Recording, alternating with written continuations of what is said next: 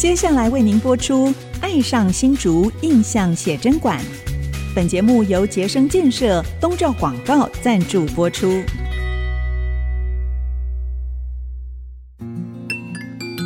新竹是个有风的地方，新竹是个有故事的地方，有风就有故事。爱上新竹节目，带您从人文地景产重新发现新竹的丰富精彩。现在，乘着新竹风的翅膀，邀您一起爱上新竹。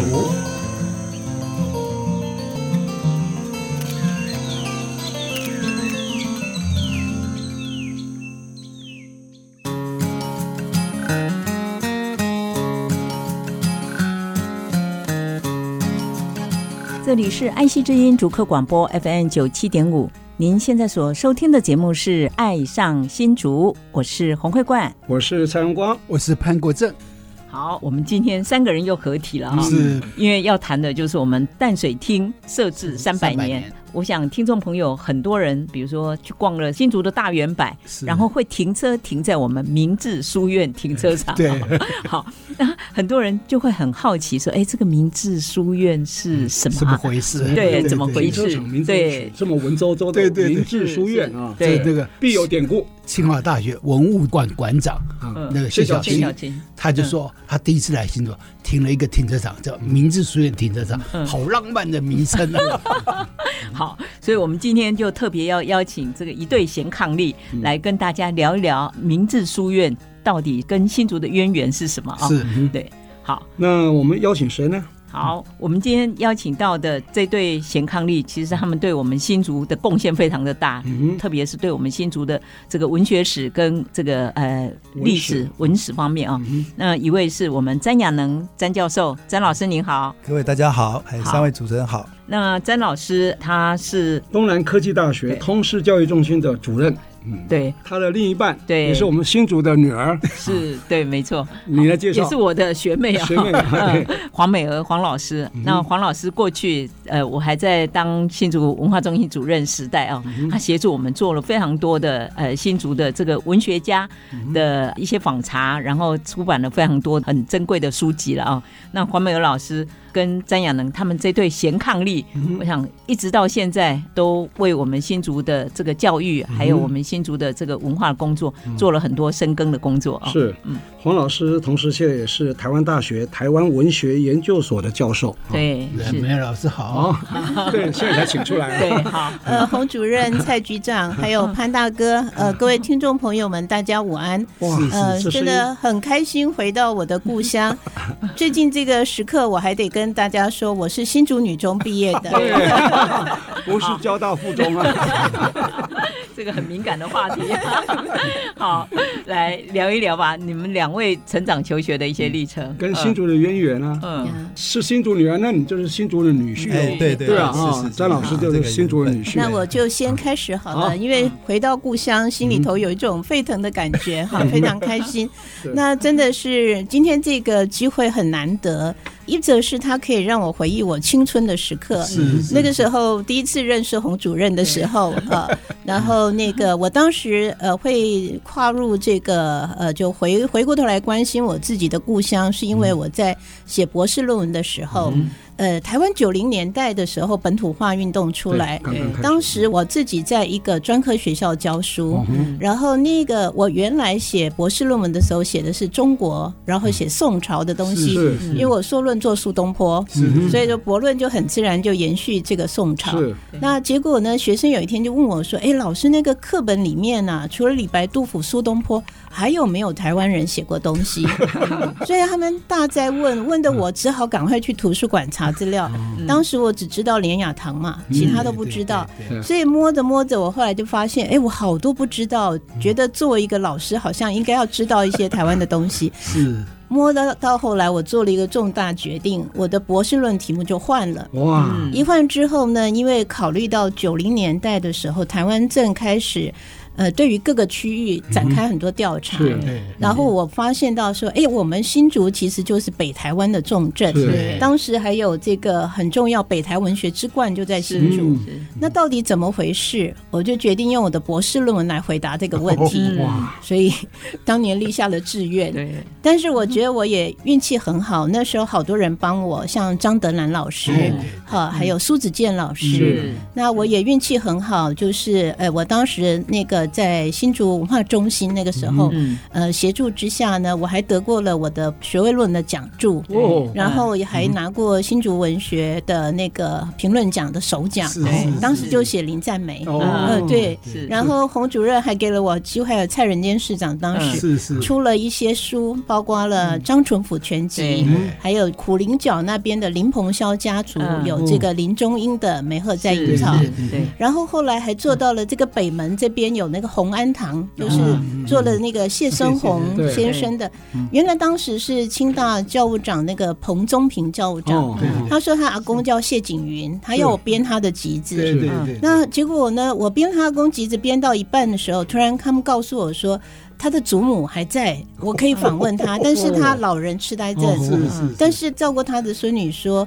问往事都还记得，过去都忘不了，现在记住。对对对对，所以我就跑到台中去拜访他。是那个阿嬷很好玩，她从十八岁开始聊，哦所以后来我就觉得说，哎，她的故事很有意思，她的作品，所以我后来就编了她的，跟那个谢景云先生又编了这个王秋婵女士的。后来又知道洪安堂也是他们亲戚嘛，哈，就是之后我们就跟亚能老师合编，那一次我们是买一送三，是？本来要编一个，结果最后把三个，后来给了他一个名称，叫做“听见树林头的诗歌声”，因为他们后来住在那一带嘛。是，对。然后之后后后续我编了那个之后呢，后来我又慢慢的还扩及到其他的，包括比如说我们新竹人，后来跑到台北住在万华那一带，嗯，还是日治时代的时候，台湾最大官报就是台湾日日新报，有一个汉文部主任，最高位阶叫魏清德，嗯，我就编了他的全集，哇，蛮好玩。他日治时代写很多侦探小说，他家里的人都不知道他写过这个东西。然后呢，另外还编了那个，后来我最近正在编的，就是毕业于新竹师范学校的那个李乔先生的，他的那个李乔全集有四书册，寒夜三部曲。对对对，但其实亚能老师也编了非常多。对，带我来介绍。我透过黄老师这样讲，我就想起很多往事。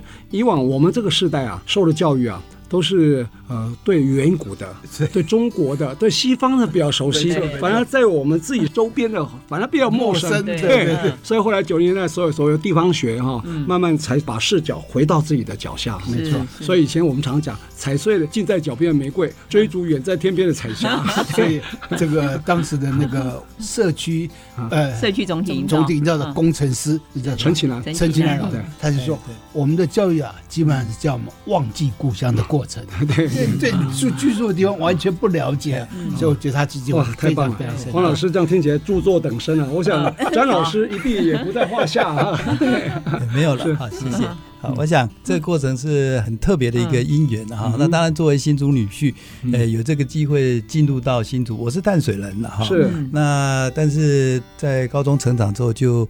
离开淡水，然后就到板桥，然后最后因为婚姻的关系，就跟新竹结上了这么个缘分。淡水厅自称就在 水厅就在新竹啊，不得不到这么一个厅治所在的地方来。那这个这个因缘，我想蛮特别，就是刚刚蔡局长也特别提到，就是说我们过去我们都中文系出身的啊，所以长期就是在图书馆里面找文献资料，然后所研究的、所认识的，那个都有一个很长的时间空间的一个距离哈。那忽然你感觉到。那因为刘老师去开始做自己的故乡的相关的文史文学研究的时候，哎，我们就发觉到，呃，这些文艺人的生命就在我们的身边。好，我想这个是一个很深刻的一种触动啊，所以也因为这样关系，所以我们就开始去观察。那他当时做清代的，后来我们就哎，也自然跨越到日治时代。那日治时代里面，我们就看到了几个比较特别的个案啊，比如有些人呃，因为一位歌台的关系，说有人要回去了，有人就不得不留下来的。然后种种因，当然也有一些日本人，呃，就不能因为这个当官的关系进到这边，所以看到了几个个案，比如说像当时我们就特别在文献当中找到一个叫刘梅溪的个案。那这一位文人呢，他呃虽然是一个贫寒秀才了哈，那最后想要去争取功功名，然后就要过去，最后回不去。对啊，因为这个误了传奇的，那在短短的一年当中，刚好留下了一本他的诗集。那我那时候就非常感动，因为能够用一个诗写的那么一段故事，让我们看到那个历程。那最后他二十八岁就过世，因为他回来之后必须要为了生活去学医。然后最后因为当时鼠疫的关系，去帮人家治病，最后就怎么样过世？好，那这是一个个案哈。那呃，另外的情况下就是说，那离开的呢，像这个呃郑家珍先生哈，那我们也因为这样的关系，过去在访谈当中，呃，找到了郑确老师。那郑确老师念念不忘的紫霞堂的郑确老师，念念不忘的就是他当年的老师郑家珍。他曾经还说，呃，有没有机会可以去看看他现在情况？当然已经是他的后代了。好，但我们也经过二十年的追索之后，哎，想不到有那个很深刻的机缘啊，这个最后找到了他们的家人，啊，然后我们才有那个资源资料，可以把郑家珍的相关的诗集，还有包含他的课通日志，最后在文化局那边也帮我们出版。我想这个是一个很好的一个机缘。那当然过程当中还有一个郑鹏云等等。这样的一个个案啊，那也是很有意思的，来回于两岸之间的。那他最后客死在福州，那都是离开台湾，最后到大陆去。是好，对。那个嘉盛，对对，他帮那个北门郑家变的那个嘉盛。好，那他也是做了很多事情。那当然，另外一个，呃，这个殷景勉啊，那个这个知识，大家在这边结了很多的文学的因缘啊，然后诗社活动也都因为了他的关系，跟很多人做结。我想这个都让我们感受到，呃，这个文学生命就在我们这个新竹城里面。是。都发生。里面，所以刚刚听到詹亚能老师跟黄美娥这对伉俪啊，讲了这么多人物啊，里面的资讯量非常非常大，没错，所以这故事一定一定非常精彩。我们今天挖到宝了哈，待会儿我们继续挖啊，待会儿回来。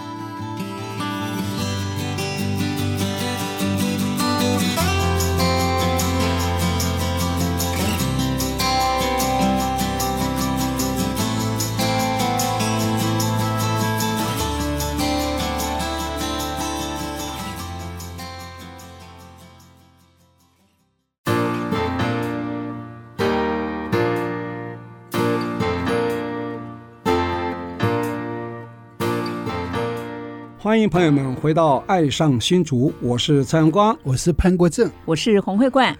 今天很难得哈，我们《爱上新竹》节目呢，邀请到对我们新竹文史琢磨非常深啊一对伉俪啊，他分别是我们东南科大。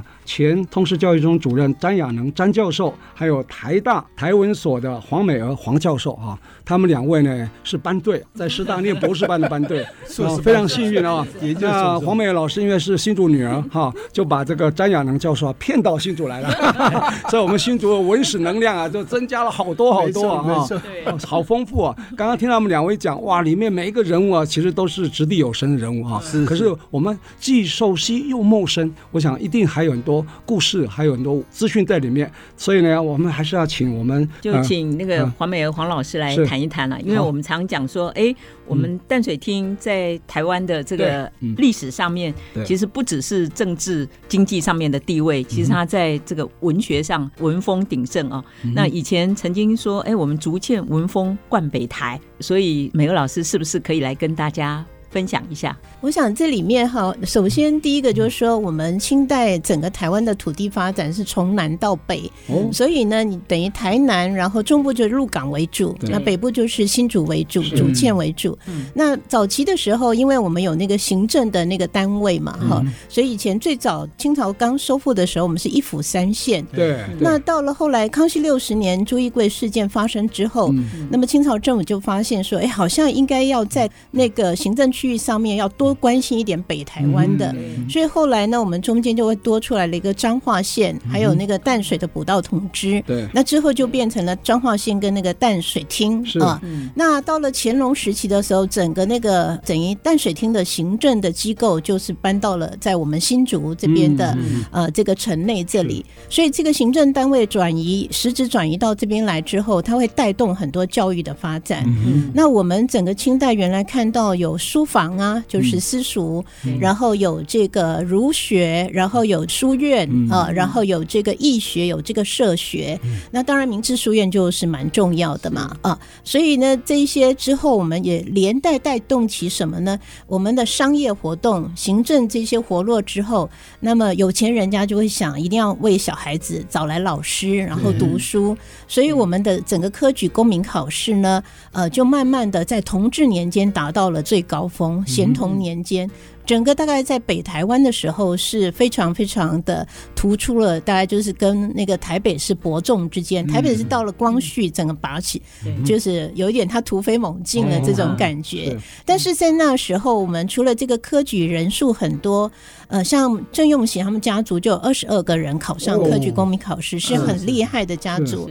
那我们还有两大名媛啊，就是浅园嘛，哈，道光二十九年就盖了，然后咸丰元年的时候。后郑用锡啊，他们那个北郭园也盖了，这一盖之后呢，那个。呃，浅园它其实还你看还有一个美景叫浅园探梅八景之一，所以它吸引了很多，还包括他自己当年还有孟尝君之称，所以他养了很多门人食客，有些福建人来给他养，所以那时候那当然就是创作等等的，他自己园林诗，啊他个人的诗在清朝是非常有名，大概两千多首，那最擅长这个园林诗的特色。然后呢，这个北郭园也有北郭园的里头的景嘛，所以。那这个像郑用锡有当官，很多官员也来找他。是。那林占梅是他就是一个富豪，所以他也很多的文人来找他。对。所以文酒之盛就冠北台。对。所以后来那个林雅堂就在那个《台湾通史》里面特别写到这两个人的传的时候，特别强调我们过去文酒之盛，或者是呢呃北地文学之冠，就都是在竹堑。对。啊，所以我想就会有这样子的一个盛景出现，这样子。哇，这样听起来我们新竹市啊，真的好好努力。要不管是浅园还是北郭，北郭园可能比较困难了，浅园应该想办法看能不能局部来复原。你看中部雾峰的林家花园、板桥林家都有嘛，对，但是我们新竹的这么有名的浅园或者北郭园都不见了啊。没错，没错。其实那是个很重要一个时代的记忆感跟象征啊。嗯，所以那个时候啊，我再补充一下，林占梅啊，他成立一个梅社，对。啊。就先成立了一个梅社，然后北郭园那边也成立一个竹社，所以梅竹社早在一百多年清华交大。打了，哦，都梅 竹社现在才有，清朝时代就开打就有了哈，哦，不是因为清华有梅园，呃，交大有竹湖，原来是清朝时代就有梅竹了，对对对对，哦，所以后来还梅竹银社，竹梅银社，竹梅社合并啊，这两个合并，好，所以说詹老师也写了一本，詹老师要不要跟大家分享一下这两个家族？好。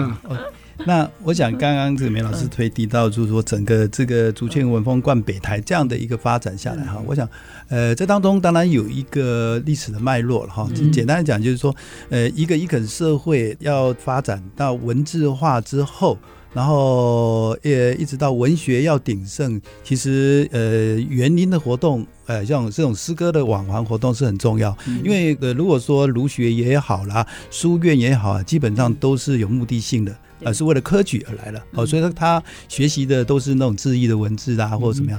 但是他能够成为他个人的一种呃诗性的一种书写的时候，那那园林的扮演非常重要角色。所以呃，新竹有幸呢哈，也刚好由于两个家族，呃，一个浅园，一个北郭园这样建筑，让这个文风鼎盛，在清代的时候一直发展下来。那刚刚呃，梅老师也特别提到了说那些很多的呃达官贵人啊、文人这个文雅士啊，就这么样子来来互动。那这个一直发展走。到了这个呃，这个日治时代啊，其实一直延续到一九三零年代这个时段，这么长时间一直都有。那当然很可惜，后来园林不见了，然后甚至这个清颓的各方面的影响都很大啊。对。那从一八四九年开始建的浅园，在一八五五年左右完成，然后呃，这北国园在一八五一年啊到一八五四年呃完成。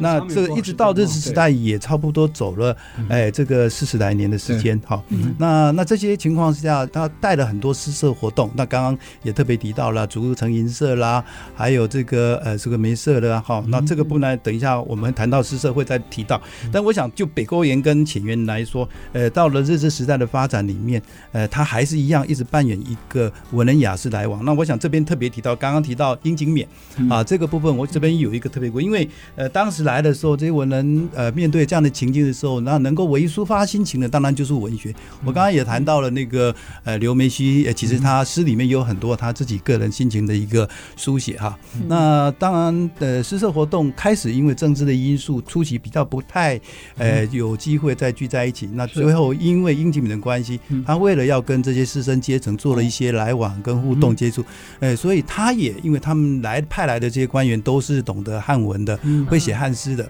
所以他们也就要跟这些地方士绅阶层的时候，他就透过文学来往来。好，那这样的情况下。呃，在新竹来讲，特别就刚刚英金敏来了之后，呃，他开始在呃他的知识府的单位、行政单位里面开始，哎，这些文人呃就开始跟他们接触。那甚至他还想要这个把这个诗社活动恢复，好，所以在他来的第二年的时候，就是呃有一次的活动当中，就在浅园，哎，就北郭园第一次在那边办活动，嗯好，那办活动的时候，哎，那当时的郑家当然很有感触了哈，因为这个过程是嗯很不容易的事情哈，那这个在呃这个相关的资料。里面有记载啊，那当时呢，其实北郭园基本上事实上是官员居住的地方哦。那另外一个浅园呢是军队居住，因为北白川宫来的时候，那他就在那个地方住息一段时间。后来前前后后大概两三年的时间，军队啦还有官员都是寄住在这两个园林里面啊，所以他们就产生这样的一个互动。那这个殷景勉就因为这样的关系，就在北国园办活动。那当然。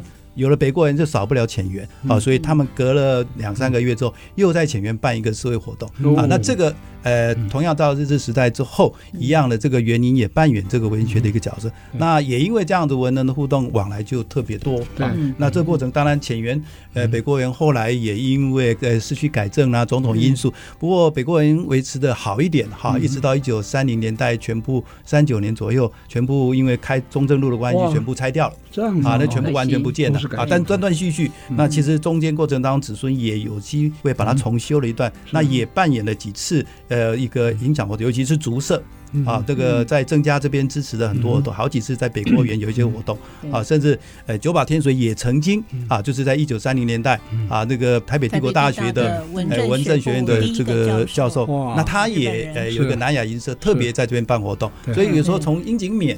在这个北国园的活动在初期的时候，到了一九三零年代，我想这两者之间做个关照，也可以看到园林本身扮演呃在文学当中产生的一个影响。日本人对于这个新竹园林的好一个重视，是，所以在最后面的那个活动，就那个它是我们台大的前身，就称为台北帝国大学，台北帝大。那他就是他父亲原来在台东当过官，那他后来来。凭吊他父亲当年走过的地方，那就被总督邀请说：“你来台大任教吧。”所以他当时是东大的博士，所以后来他一九二九年就跑来台大任教。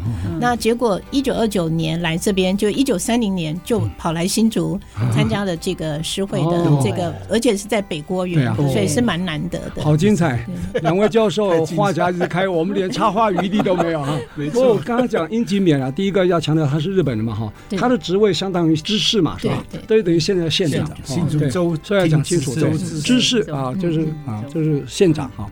所以我觉得两位老师呢，对新竹地方史的研究这么的深入啊，那尤其把这个清代末期或是呃日治时期，或者民国初年啊，这样也都可能把它串成一起啊。但是我还有很多故事可以说，我们继续来谈。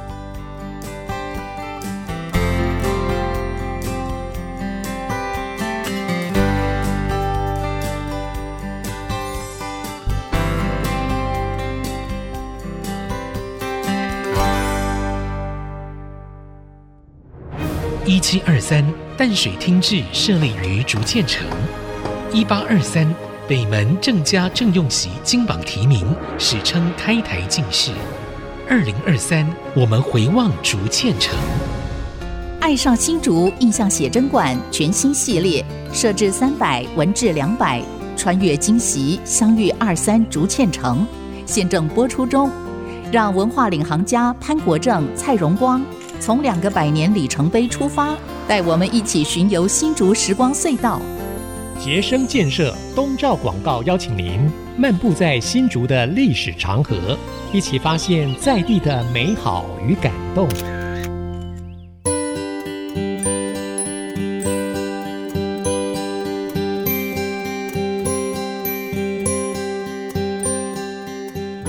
欢迎回到爱上新竹，我是潘国正，我是洪慧冠，我是蔡荣光。我们今天邀请了一对贤伉俪哈，嗯、他们都在教育界，在大学里面啊，文史界对做了很多古典文学的研究，嗯、特别是对新竹，就淡水厅时代的新竹的文人的研究啊。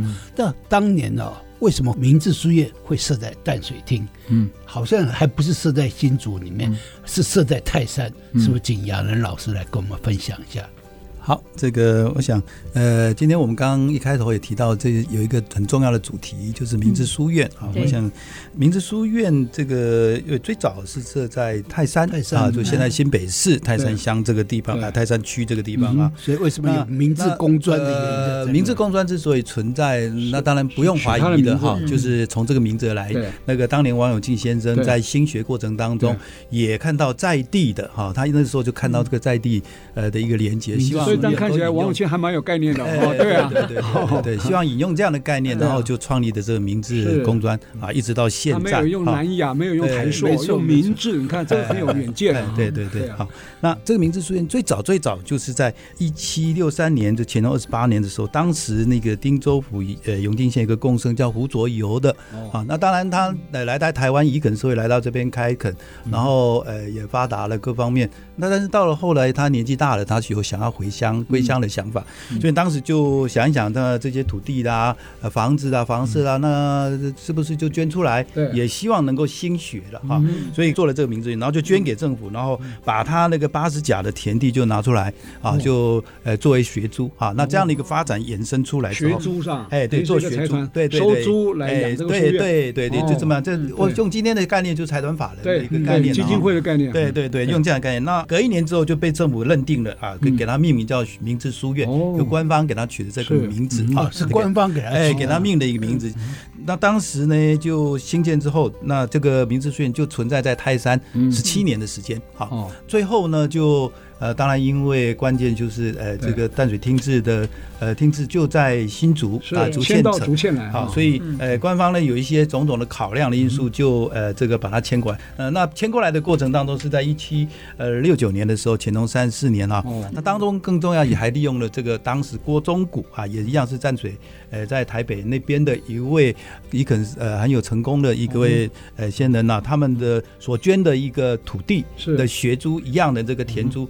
来作为费用，把它搬过来到这边啊。当时搬过来，呃，就这么样子在西门这边地方落脚啊。这个总共从后面就经过很长时间的修整啊，一直走到呃日治时代啊初期啊。那当然以卫歌台之后，这个书院的功能就消失了。对。那日本人有日本人的新学的新的学术的概念啊。那很可惜的，刚开始就是被当做卫戍病院啊。为什么？关键是因为刚好我们讲到了嘛，哈，这个浅源呢是当时军队驻扎的地方，那同样在西边呢，也因为这个因素，就在附近找到明治书院这边，当做他的卫戍兵院。短暂时间，最后一八九六年，隔了一年，呃，第二年就成立了一个新竹国语传习所啊，就是为了要教日语啊。那这些因素之后，他开始恢复到做一个教育的功能。不过，呃，后来就接成了新竹工学校。那新竹公爵，呃，一段时间之后，等到新竹公爵后来搬到新修的文庙去之后，哎，这个明治书院就废掉了。那后来因为市区改正啊因素，整个明治书院就被拆掉，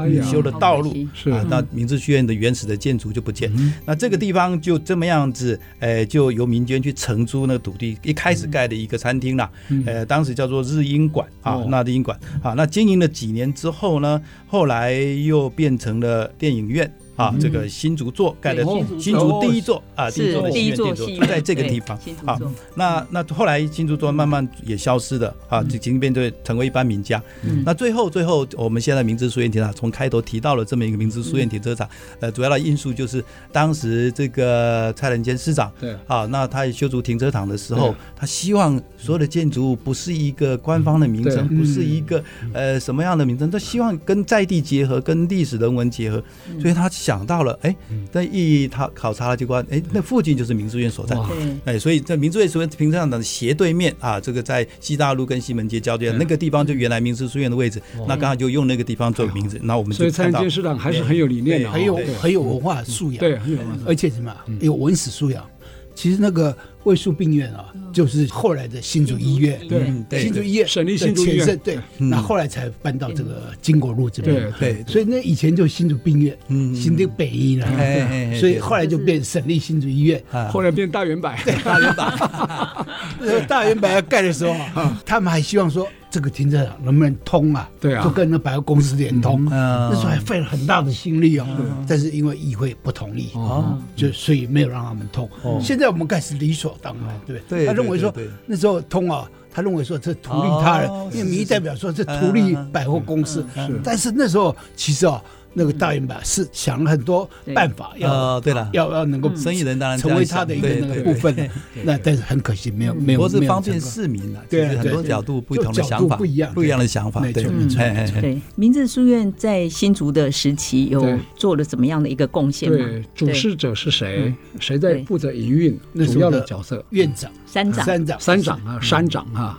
哦，这样说起来的话，其实应该就是说，书院本身哈，在清朝的时候出现的时候，它带来两类型的书院，一个是比较正规的，一个是不太正规的。那我们新竹的这个明治书院，当然就是所谓的正规这个书院，所以他要挑选那个三长，就是。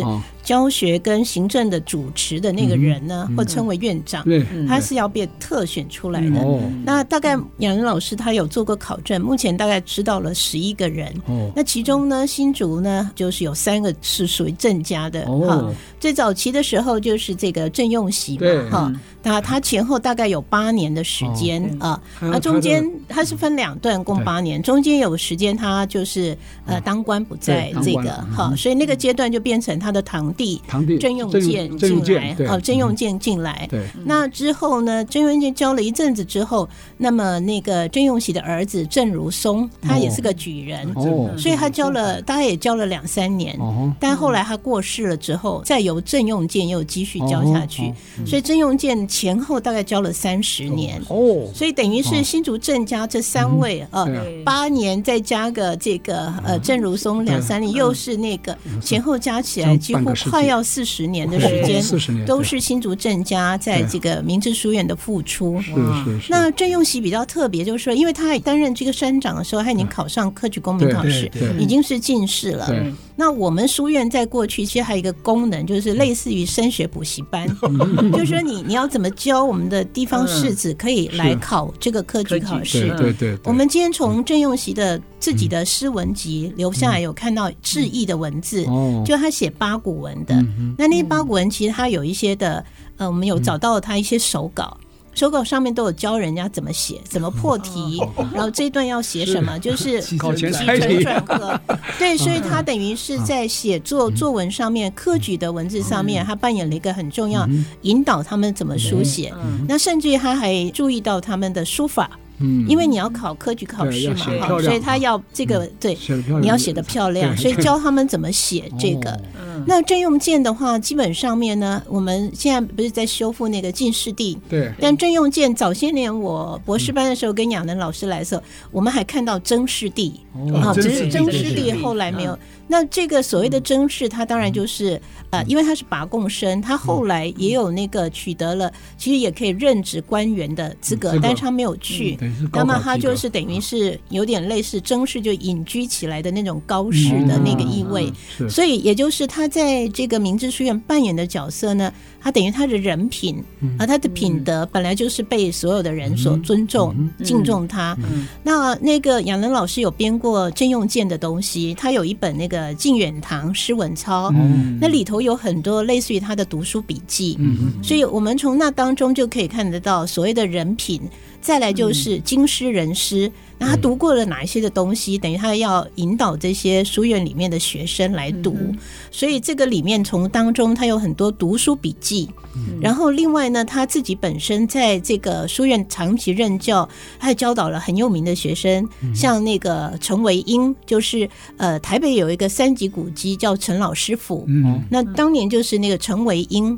那陈文英他其实就是读明知书院的，然后被郑用建教过的。他每一年春节的时候要要来拜访这个郑用建。对对。他在北台湾很有名的就是把台北很多读书人呢都让他们考科举，所以有个地名改了，就是今天那个士林夜市，以前叫八芝兰。那因为读书的科举功名多了，士子如林，所以就叫士林。士林是这样来的，对对对，是这样子来的。所以这个从这当中就可以了解，那个每一年春节都要来拜访老师，可见。那我们那个北门嘛，就是长和宫。对，因为这个郑用见它有一个号叫仁光，呃，仁子那个仁光亮的光。是。那所以呢，那个小贩卖花生的时候都不讲头倒林的，他要把那个人字去掉。只讲土刀，因为他要避讳，避这个避避讳。尊敬他，所以我们从这当中就可以看得到，那个郑用剑绝对是人师经师，而让这所有连那个不论是陈维英这样子的读书人，或者是普通的庶民大众，都由衷的去钦佩了这个这个哈明治书院永远的老师了。哎，你看。故事讲不完了，啊，对，怎么办？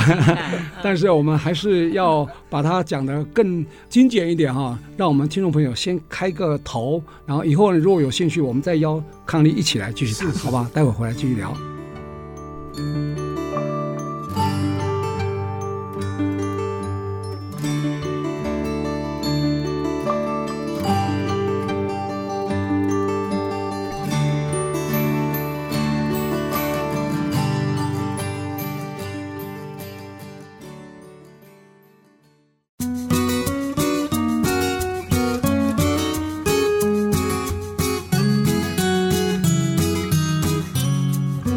欢迎朋友们回到《爱上新竹》，我是洪慧冠，我是蔡荣光，我是潘国正。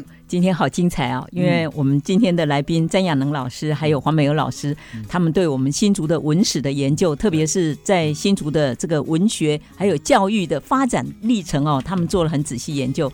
那刚刚听了亚能老师跟大家聊到了我们新竹的呃明治书院哦。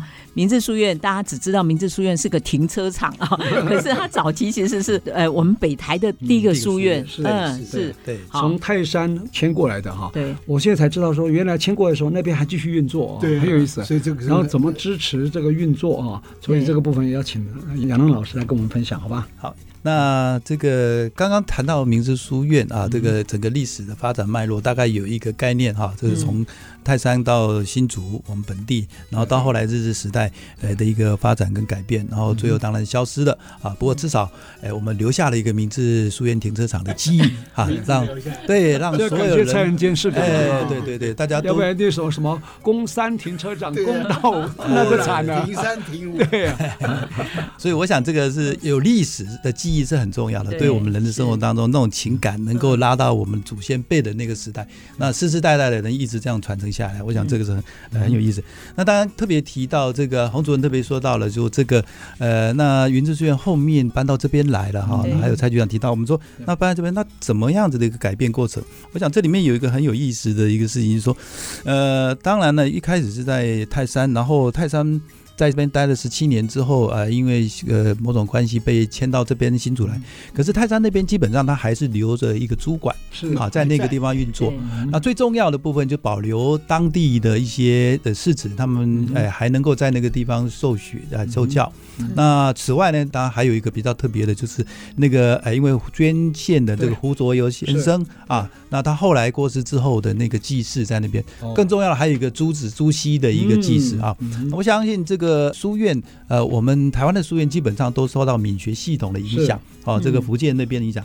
那朱熹在福建这个地方，各地方都，呃，很多地方都有这个教学书院，很多书院都跟他有那蛮。对，同样的，我们台湾的书院绝大部分系统也都是，呃，祭祀朱熹的啊，朱熹书院。好，那当然祭祀功能比如在这边。那当然，同样的，来到新竹的明志书院也一样有这个朱子的牌位在这地方是供奉着哈。OK，那来到这边之后，就往后就开始运作一个比较。正式的官方的书院，好，那这个。体制也比较大，然后有很多经费盖了一个呃大的一个建筑啊，那泰山那边还哎比他这边还大啊，那好几倍哦，对啊，大好几倍。如果今天你有机会到泰山去看，那它的规模就大概差不多现在你看到的那个样子啊，旁边有一栋建筑，然后中间有一个主建筑啊，那后来留下来就是那个部分啊，那那一个是最初期的啊，那后来搬到台北，我们官方呢有个体制，那那最重要的一个问题说，这个书院成立之后，其实呃，书院书院的系统呃在清朝。之后其实官方是涉入的了哈。哎，官方说本来我们一般讲书院是一般的这种这个民间的一个财团法人的组织，可是到最后官方涉入之后，就涉及到呃山长啊，这个老师啊，这个主导人的校长的概念，你怎么样都不？还有薪水 怎么处理的？还有学生呢怎么来来的？我想这个都是后面的问题了哈。呃，尤其山长一定基本上就变成官派的一个性质啊，那要从民间当中去挑选啊。所以刚刚讲到像曾用锡啊，这个曾用建，呃，这些他们都有科举功名，也因为这样的关系，所以才产生我们新竹地方有呃这个功名成就的这个人能够进到教书哈，这个这个比较有意思的地方，哎，那好精彩啊！对，那当时的学生呢？学生有没有一个来源？对，什么资格条件？呃，对。好，那我们要提到的，就是说这个书院啊，这个呃，当然那时期的教育的系统，除了考科举功名的这个儒学的课程之外，最重要的还是呃旁边辅佐的一个这个书院的体制。那我曾经做一个比方了，就有一点点我们类似的补习班的概念了哈，呃，就是说。你为了要考取科举功名哈，那该怎么考？考试的方式如何？科书院其实就是复制，就复制的那样一种模式。然后，呃，每一个月啊，基本上从开课开始啊，然后每个月它有两期的考课啊，一个考课考试的考课可能的课哈。那考课就是仿照科举的方式，然后这个官课模拟模拟考，哎，对对对，模拟考，哎，就是由官方派人来来做一次啊，官方派这个来。那还有一个这边的山长。呃，这个做一次，是官课跟师课这两个课，每一个月就是两期。那这两期就是学生自由的，你报名来参加。是，好，那不然呢？当然不用缴学费了啊，因为所有的经费是来自于那些学租啊，就当时胡卓游跟后来郭忠谷两位，哎，他们捐的地所产生的学租。八十甲嘛，哎，一个八十甲，然后郭忠谷有所以现在这个地现在还属于呃，那那个学租目前的状况运作情况，因为因为因为这就就那个学租还保留。的在那个泰山那个部分，还有一部分的，呃，这个可以运用的。对啊，如果八十甲现在泰山还得了？对，当然了，光是租金都不得了。是啊，哎，这个在日治时代以后，这种产权的问题又很复杂了，因为学院学书院本身就不存在了，对，都已经完全消失，更包含我们，它可以转型办其他的社教活动，这样可以。对，那那个因为是私人的田产，那大概在日本时代之后。呃，种种的纠纷呐，那些些，哎，其实前一阵子我还大概知道，他还有纠纷处理，还在新北市政府还涉入去协助他们那些呃那些学租的在田地，那很多后来就变成私人的呃这个产权了。好，那他还保留一部分，还营运的那个泰山的那个目前那个馆舍，哎，对。据我所知啊，当时收租啊，土地收租是收谷租啊，对，用稻谷，一亩多啊，一年缴多少，其实很便宜。因为我在义民庙里面啊了解，义民庙也是，他好多当时很多捐地给他，也好几十甲，收的租金非常，比方一甲一年大概换算成稻谷的价格一万多块而已，非常非常便宜。而且啊，现在又后来又转成三七五减租嘛，啊对对对，所以古租非常非常便宜的，对，很可能是这样。后代子孙说，哇，这个土地是我们家的，为什么现在收租收这么少？他们可能想要把它拿回来，也有可能。嗯，而且啊，那个时候啊，像有些土地公啊，是吧？他怕说被抽税，你知道？对啊，所以把土地捐给土地公。以前是这样，子。所以就最有钱的土地公，给他田地田产很多，对对，会变成以前土地价钱没那么高，对，而且怕被抽税。对。另外啊，我听蔡元坚市长讲，其实啊，明治虽然停车场，他还有一个心愿没了。哦。其实当时啊，盖这个停车场，他是那个。车子回旋走道，对，他希望找一些诗啊写上去。那危险了，开车看诗，到时候会撞到。不，他的意思说，他希望这样做，就是说他那个停下来可以看，可以可以做，因为你车子停下来以后，你可以走着看呐，对。对不对？至少有象征意义。对，他这个心愿他当时没有做，他很希望做，但没有做，应该还有机会啊。对啊，对啊，墙壁上到处都还可以放。对啊，对对对，所以刚刚就这样提到说。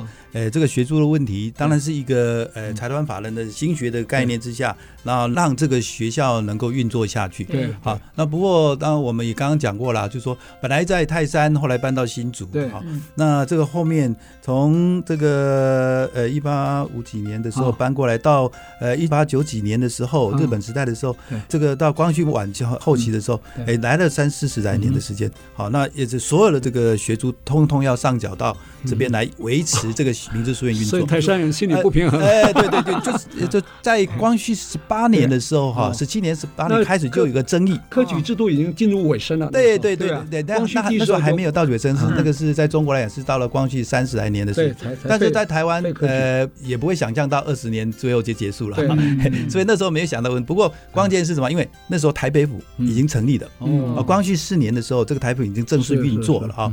那所以台北府这个位阶比这个新竹呃相对平等，甚至更高了哈，因为是府的更位置。对，好，那所有的学书最后还是都维持在新竹的明治书院，好，所以呃台北人就觉得很不 不公平，心里不平衡的哈，所以他们就因为那时候开始他们也有学海书院，好，那还有一个明道书院开始成立的。那这种情况下，他们就没有那么经费支应的情况下，他们就希望能够争取这些费用能回去，所以在十七年开始争议，到十八年呢，呃，就希望能够把这个学书拿回去。那后来就经过官方这个判定，就呃，对大部分的钱就拿回去台北运用。当然，明治书院那时候也还是保留基本的维持的。啊，那因为没有那个这么多经费来维持，说那时候的新竹县的这个县知县呐，县长就产生一个问题啊，因为你要给那个老师啊，哎，一年要一百一百两左右的每一年的那个薪水，他支应不出来了。哦，所以最后他自兼三长。哦，自己当山长，哎，对，院长我自己当，就这个这地方官就自己当山长。是，好，有后面有两三任的这个这个这样的一个当山长，好，那就不用不用给薪水了，哎，不用给薪水，那 还维持那个考课的一个制度，然后最后当然刚好就。呃，光绪十九二十年之后，呃，这个明治书院的运作就结束了，因为日本人来了嘛，啊，这个过程就产生这样的一个情况。对，我倒补充一点，嗯，日本来以后，第一任总督啊，华山之际啊，他还送了一个匾额给郑家，写给这个郑用建的，是，因为他是明治书院的三长嘛，叫做学界三斗。哦，那这个匾额还挂在郑家，现在在，对对，还在，对，还还在，我有看到，嗯，所以我要补充这一点。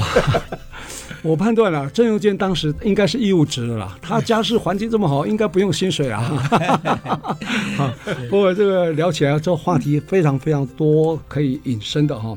那后来我们就谈到，在林占梅的浅园啊，或是北郭园呃郑家的里面有吟诗作对，有竹社梅社。后来我们清华交大的梅竹赛跟这个有关，所以我想诗社的部分呢，我想应该另外请两位继续来谈这个话题，非常精彩。对对对。那我们今今天的话题，呃，就着重在明治书院啊，因为停车场还在，所以各位以后去停车的时候啊，看明治书院停车场，不要想说哦，这是就是一个地名吧，其实它是有故事的哈。有机会呢，去爬书一下，Google 一下明治书院里面故事量、资讯量非常非常大。那非常感谢啊，今天黄美娥还有詹亚能、康丽呢来上我们的节目啊，给我们非常多的启发，也感谢听众朋友收听。那我们这节目呢是每个礼拜六早上十点到十一点首播，隔周二同个时间重播啊，也可以上我们爱惜之音的官网 AOD 随选直播，当然也可以在我们 Google、Apple 的 Pocket、Spotify、KKBox 啊点选订阅，就不会错过我们任何一集精彩的节目。欢迎大家跟我们一起。爱上新竹，谢谢，谢谢。啊，谢谢，谢谢。我们亚能老师，谢谢，谢谢，希望有机会再邀您回来谈我们新竹的梅竹诗社。本节目由杰生建设东照广告赞助，杰生建设东照广告一户一画美学发芽，与您一起走过历史光影，发现在地的美好与感动。